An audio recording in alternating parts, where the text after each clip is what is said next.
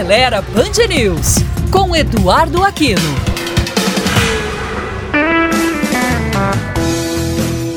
Olá, amigos da Band News. Com as festas de fim de ano, aumentam as chances de os motoristas dirigirem sob efeito de bebidas alcoólicas. O motorista deve lembrar que a política adotada no Brasil com relação a beber e dirigir é de tolerância zero e que, ao realizar o teste do afrômetro, o valor exibido não pode ser superior a 0,04 mg por litro, pois haverá penalidades que incluem infração gravíssima, suspensão da carteira nacional de habilitação e crime de trânsito, podendo o motorista ser acusado de homicídio culposo.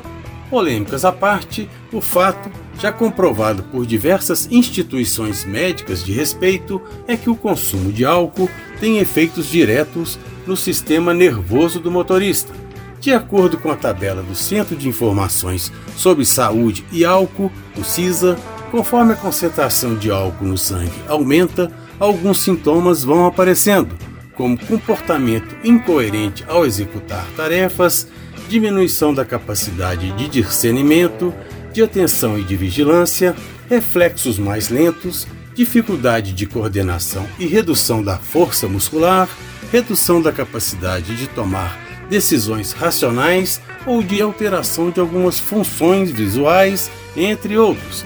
Na prática, os riscos de acidente aumentam muito porque o motorista não vai agir rapidamente em uma situação de emergência, ou seja, ele não terá uma reação rápida o suficiente a tempo de evitar, por exemplo, o atropelamento de um pedestre que atravesse repentinamente uma avenida.